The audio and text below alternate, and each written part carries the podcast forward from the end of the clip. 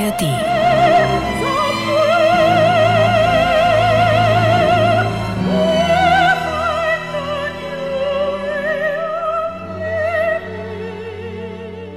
Haare sind schweißnass, die Augenlider halb geschlossen, die Arme rudern, die Hände kreisen um den Berg aus Tönen, die Leonard Bernstein vom Orchester entgegenschlagen. Und er möchte den Berg noch größer, möchte die brodelnde Magma im Innern des Bergs entfesseln. Der charismatische amerikanische nicht nur Dirigent gibt alles, nämlich sich selbst.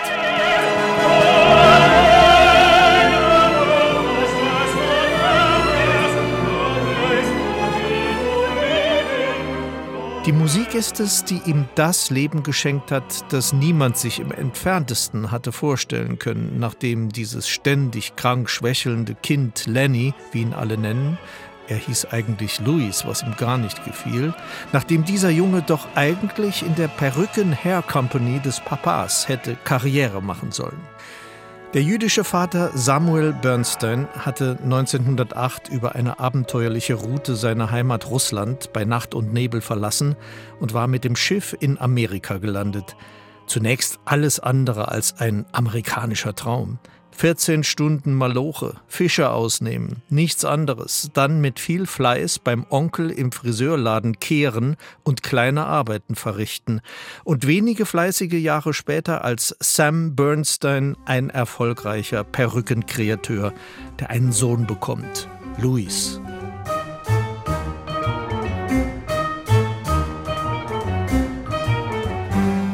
Louis verbringt Kindheit und Jugend an einem desaströsen Klavier, wann immer er kann.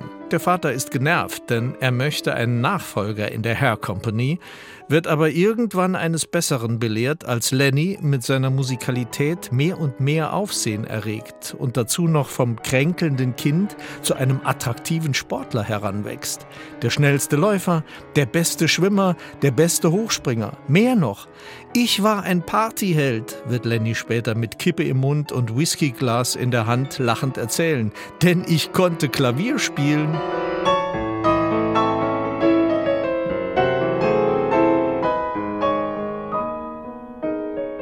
Und wie er Klavier spielen konnte. Lenny, er ist endlich alt genug und lässt seinen Namen von Louis zu Leonard ändern. Leonard Bernstein merkt sich jede Melodie, kann sie sofort aufs Klavier übertragen, spielt Jazz, besucht ein Konzert von Sergei Rachmaninow und ist hin und weg. Die Musik befreit ihn aus den Erinnerungsfängen des russisch-jüdischen Ghettos, des ständigen sich zurückgesetzt fühlens aufgrund seiner ewigen Krankheiten. Bernstein erwächst zu einer Ikone, einem musikalischen Genie des 20. Jahrhunderts, Pianist, charismatischer Dirigent, Komponist der ersten amerikanischen Opernalternative, des Musicals West Side Story.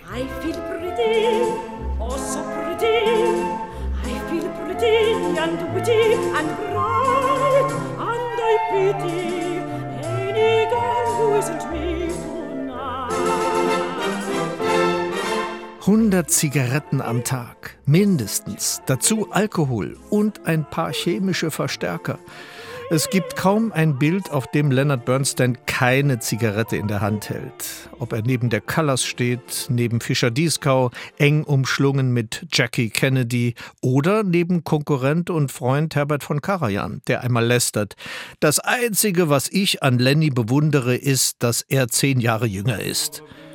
Und Bernstein ist es, der Karajan nach einem der letzten Konzerte vor dessen Tod in der Garderobe wäscht, der den Todkranken hält und ihm zur Seite steht. Das ist Leonard Bernstein, der Mensch, der alle küsst, von der Diva bis zum Ober.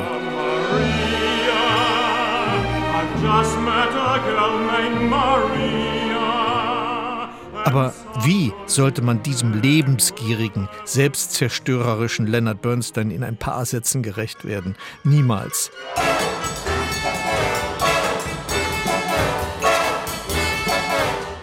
Lenny, das Genie des Jahrhunderts, der Nikotin und sonst was Süchtige, der Bisexuelle, der Partyheld, der Grenzgänger, der all das, was er an Lebensrhythmus, an Sehnsucht, Liebe, Verletzlichkeit und Größe in sich trägt, in ein Werk gießt, in seine West Side Story. Und wenn wir mit der Lupe noch näher rangehen, in einen Song.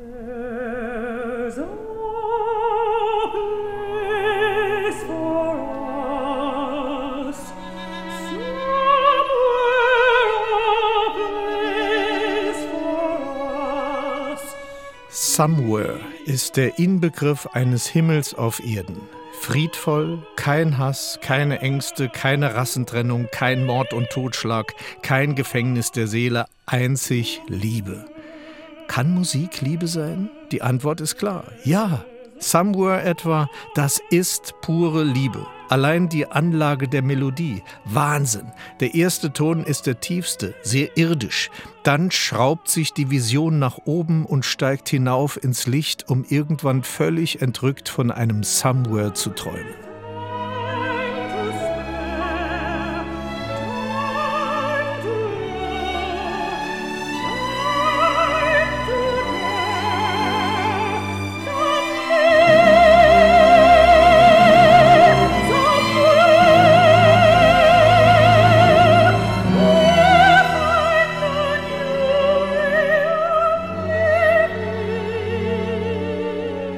Leonard Bernstein es genauso geplant hat oder kam es intuitiv, wer weiß. Er sitzt am Flügel, Zigarettenkippe in der linken Hand, Stift in der rechten, die Partitur steht vor ihm auf dem Flügel wie ein noch leeres Bild auf der Staffelei. Bernstein hat den Text von Stephen Sondheim an der Seite stehen. Er liest die Worte und lässt die Melodie kommen. Sie hebt ab, bekommt Flügel und es ist so ein Moment in der Geschichte der Menschheit, der nicht zu erklären ist. Das muss der berühmte Kuss der Muse sein.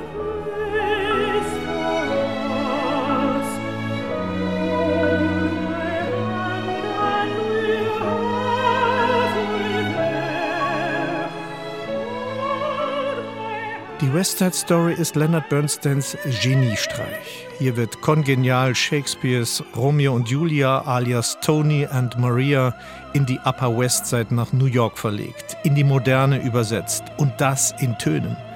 Jahrelang hat er die Idee eines Romeo und Julia Musicals ruhen lassen hat sie verdrängt mit exzessiven Dirigier-, Kompositions- und Klavierprojekten und dann plötzlich die Idee, dass man die Szenerie in die Nähe seiner Wohnung, in die pulsierend kriminelle Westside von New York verlegt. Jetzt, 1958, zündet der Stoff. Lenny zieht sich zurück, mehrere Monate, keine Projekte, nur Tony and Maria.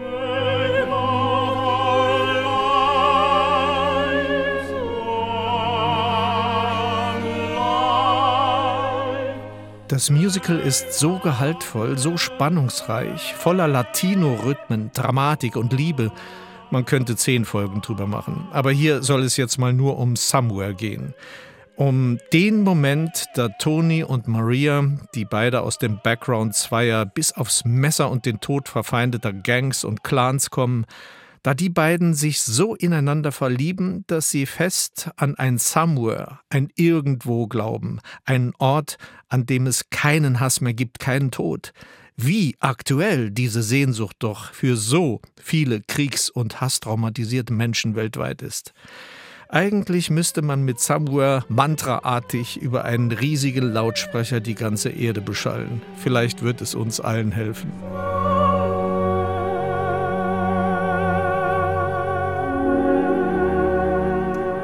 In der West Side Story reiht sich von America über One Hand, One Heart bis hin zu Somewhere ein Welthit an den anderen. Aber Somewhere ist der Moment des Innehaltens. Und das spüren so viele Interpreten, die Somewhere auch zu ihrer eigenen Vision werden lassen wollen.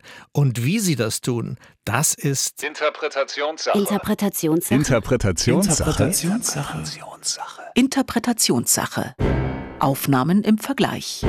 Der Musikpodcast mit Roland Kunz. Diesen Podcast bekommt ihr in der App der ARD Audiothek und in den Show Notes findet ihr alle Angaben zu den Aufnahmen.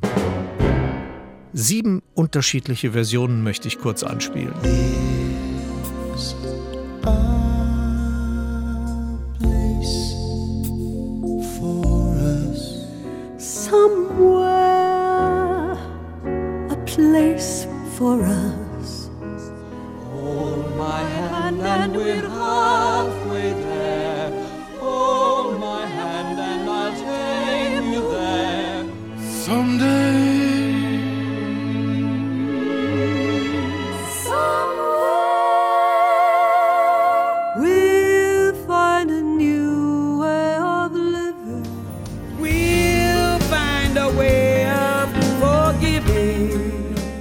Schon was erkannt? Hier die etwas nähere Betrachtung. Die Nummer 1, Phil Collins, der Hit-Gigant. Selten erlebt man ihn mit Coverversionen, aber hier macht er eine Ausnahme. Der Schlagzeuger und Genesis-Sänger, der neben Peter Gabriel die 80er und 90er Jahre prägt, mit Songs wie etwa In the Air Tonight.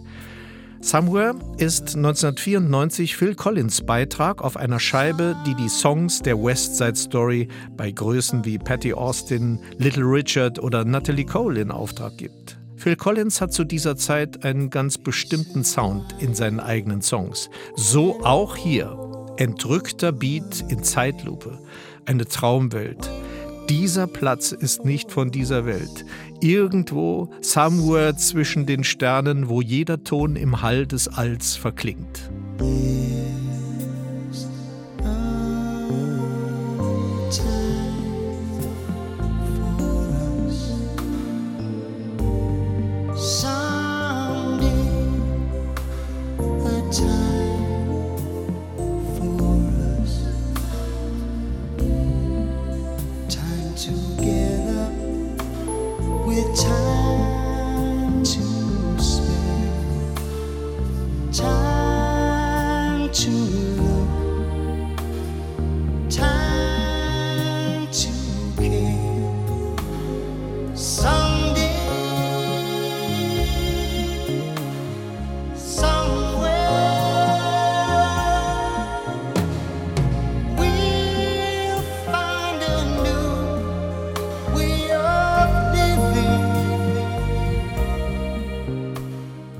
Wir ein Bild zu den Sounds, so sind es die Farben aus dem Malkasten der Träume. In diesem Paradies von Phil Collins schimmert der Himmel in kitschigem Blau. Wolken lächeln, aus den Wiesen sprießen farbige Blumen, alles hat Weite und wir bekommen eine Ahnung von einem Walt Disney-haften Zufluchtsort, den sich Tony und Maria ausmalen. Somewhere. Der Ruf steht schließlich im Raum, x-fach wiederholt wie ein Orakel aus Ewigkeit und Hoffnung. Ob der privat stets suchende und gesundheitlich extrem angeschlagene Phil Collins hier auch ein wenig von seinen eigenen Träumen erzählt?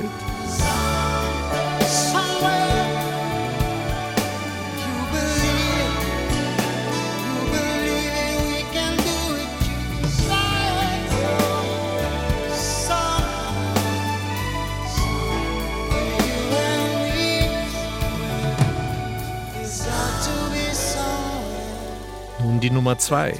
Weltstar Barbara Streisand und der 40 Jahre jüngere Sänger-Schauspieler Josh Groban. Beide zig Millionen Tonträgerseller, wobei Barbara Streisand mit ihrer über 60-jährigen Grammy- und Oscar-Karriere zu den absoluten US-amerikanischen Megastars gehört. Ihre Rollen in Funny Girl, A Star is Born oder Yentl gehören zum Hollywood-Allzeithoch. Dass die Künstlerin dem sogenannten Streisand-Effekt den Namen verlieh, war 2003 ein erstes Zeichen für die Macht sozialer Medien, das nur nebenbei. Sie hatte gegen den öffentlichen Zugang eines lediglich sechsmal heruntergeladenen Fotos von ihrem Haus an der kalifornischen Küste geklagt. Niemand hatte sich dafür interessiert, aber die Klage hatte den Effekt, dass nun eben genau jenes Foto viral ging und damit der absolute Gegeneffekt ihres Anliegens erreicht wurde, der Streisand-Effekt.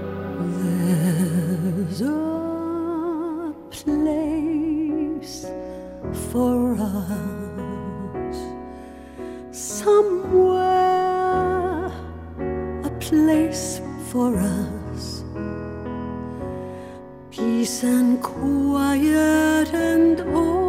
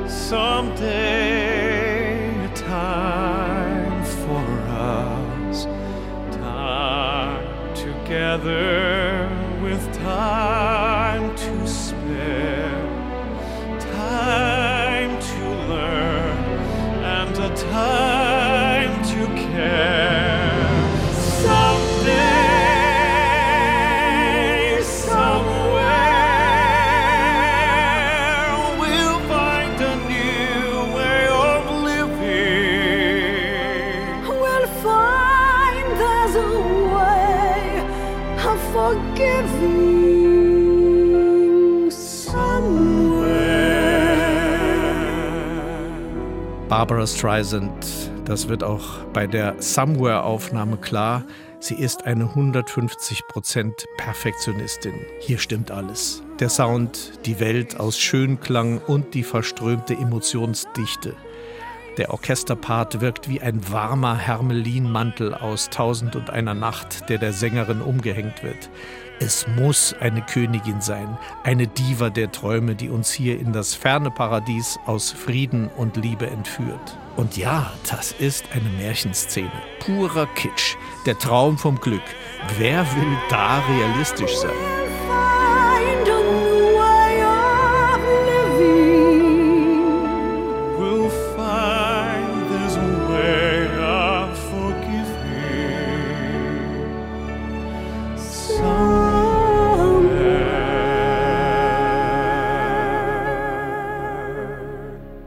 Nummer drei, auch ein Paar, und zwar aus der originalen 1961er Verfilmung, die insgesamt zehn Oscars absahnte. Natalie Wood und Richard Beamer waren Maria und Tony.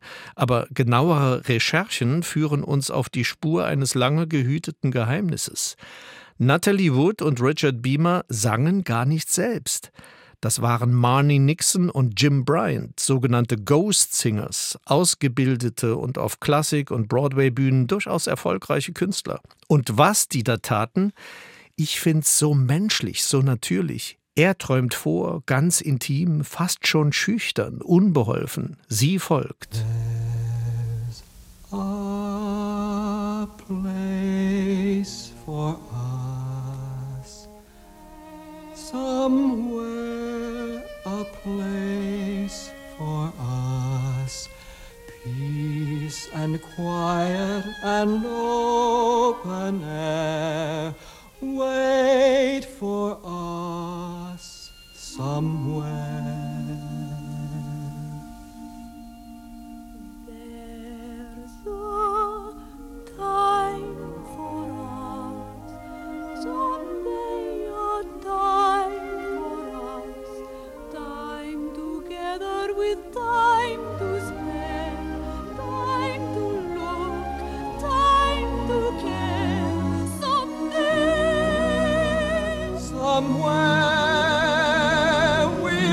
Find a new way of living. We'll find a way of forgiving somewhere. Die Szene ist hier sehr kurz, nichts Aufgebauschtes. Die beiden singen schließlich unisono, in einer Melodie vereint. Sie steigern das Tempo. Wir werden mitgerissen in den emotionalen Moment hinein.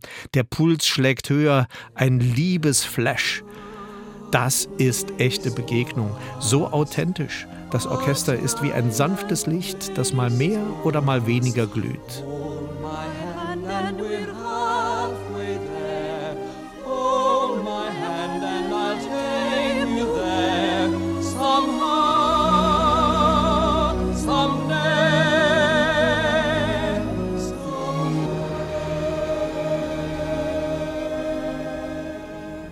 Und nun die Nummer 4. Mein Gott, ich weiß noch, als ich diese Aufnahme vor vielen Jahren zum ersten Mal gehört habe. Tom Waits, Somewhere, der Traum eines Volltrunkenen, eines Alkoholikers. Wie kann man so jemanden ans Mikrofon lassen? dachte ich.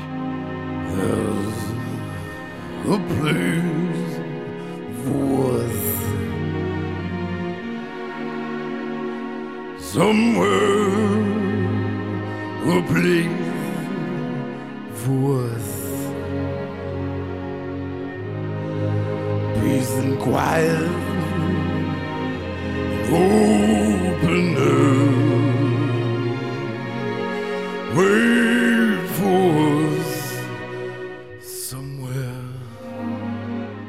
Und dann kommen da so ein paar Töne, die aus einem ganz anderen Stoff sind. Töne, die ausscheren aus dem kaputten Umfeld und es wird klar, genial. Das ist die Vision von jemandem, der ganz unten ist. Am Abgrund, dort, wo das Leben rauer nicht sein kann, wo die Aussichten nicht aussichtsloser, das Innere nicht gebrochener sein kann. Wie bei Tom Waits persönlich. Da hört sich ein Somehow, Someday, Somewhere in einer unerwarteten, plötzlichen Schönheit und Entrücktheit viel ehrlicher an. Es ist eine erschütternde Vision. Tom Waits hängt diese Worte wie aufblitzende Sterne an den Himmel über einem zerrütteten Land. Someday,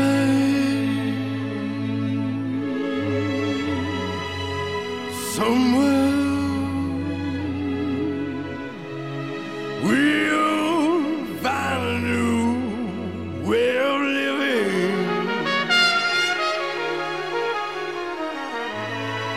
We'll find a way of forgiving. Somewhere. Nach Tom Waits jetzt die Nummer 5. So ganz anders. Das kennen wir eventuell aus der Geschichte. Odysseus lässt sich vom verführerisch betörenden Gesang der Sirenen um den Verstand bringen. Genau das ist es, was das irische Quartett Celtic Women hier versucht, a cappella.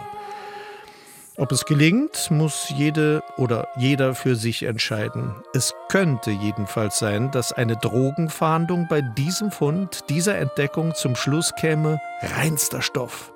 Der Satz ist dicht, eine unirdisch schön hohe Stimme kratzt am Firmament, ein Somewhere der reinen himmlischen Harmonie und nicht verwunderlich, dass ein Album der Irinnen tatsächlich Voices of Angels, Engelsstimmen heißt.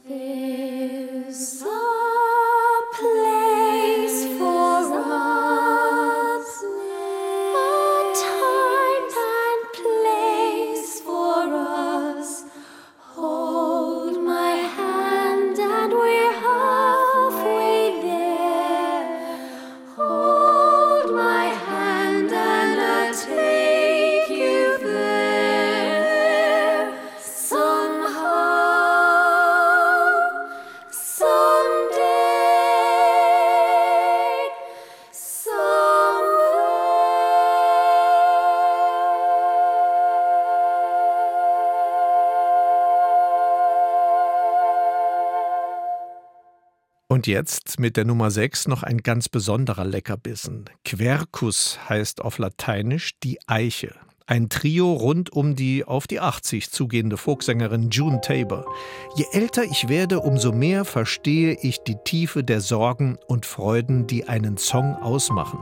Welch ein Statement. Gemeinsam mit dem walisischen Jazzpianisten Hugh Warren unterstreicht June Tabor diese Aussage. Gedanken verloren, eine höchst intime Zwiesprache im Irgendwo, spärlich, fast ohne Hallraum.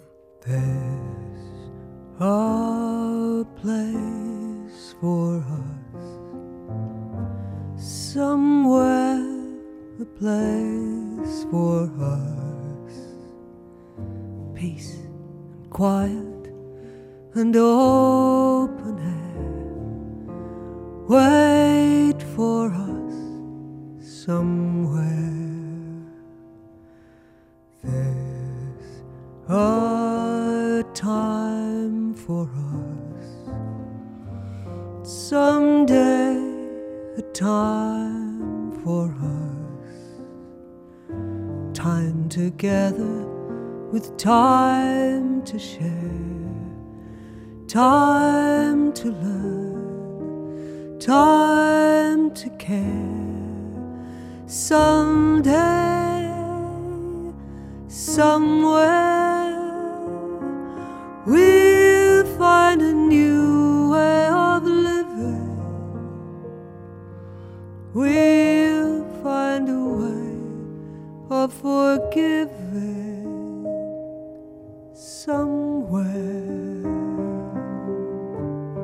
Quercus, June Tabor und dann kommt da noch ein Saxophon dazu, ein Tony, der am Ende der West Side Story das Jenseits beschreiten muss, mit einem Messer zwischen den Rippen. Das Saxophon ist wie ein Schatten von Tony, der sich davonschleicht. Sagenhafte Version. Somehow, someday,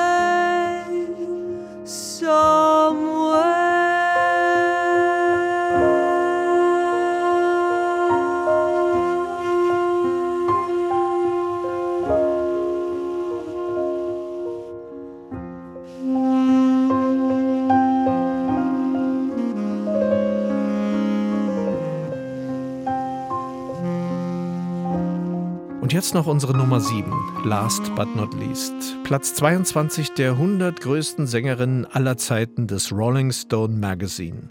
Etta James. Viele Jahre lang war die Soul, Rock'n'Roll und Jazzsängerin eine feste Größe beim Montreux Jazz Festival.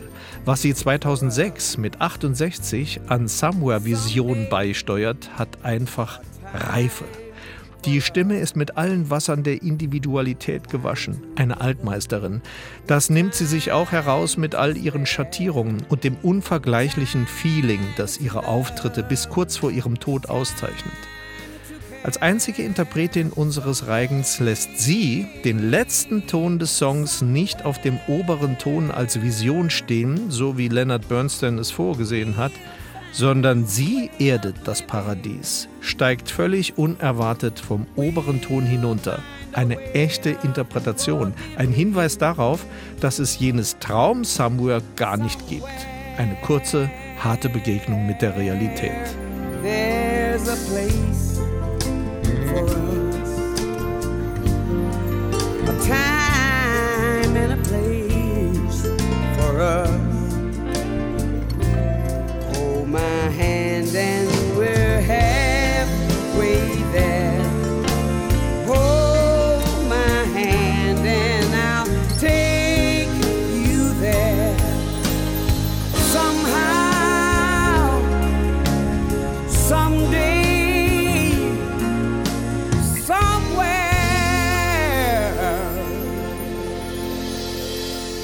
Das waren sieben Versionen von Somewhere. Und noch einmal kurz zur Erinnerung: Nummer eins Phil Collins, der Pop-Poet. Dann Megastar Barbara Streisand mit Josh Groban.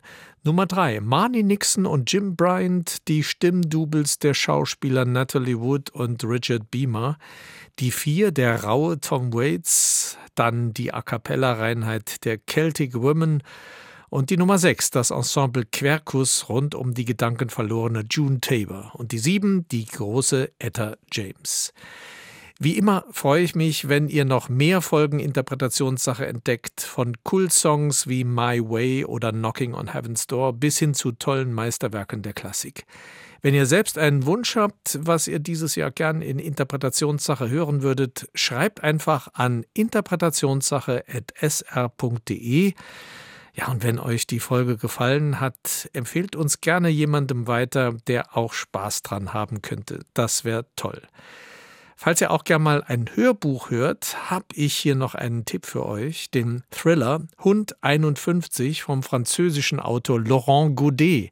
Darin soll der Hilfspolizist Sam Sparak, ein sogenannter Hund, im ärmsten Teil der dystopischen Stadt Goldtex einen Mord aufklären.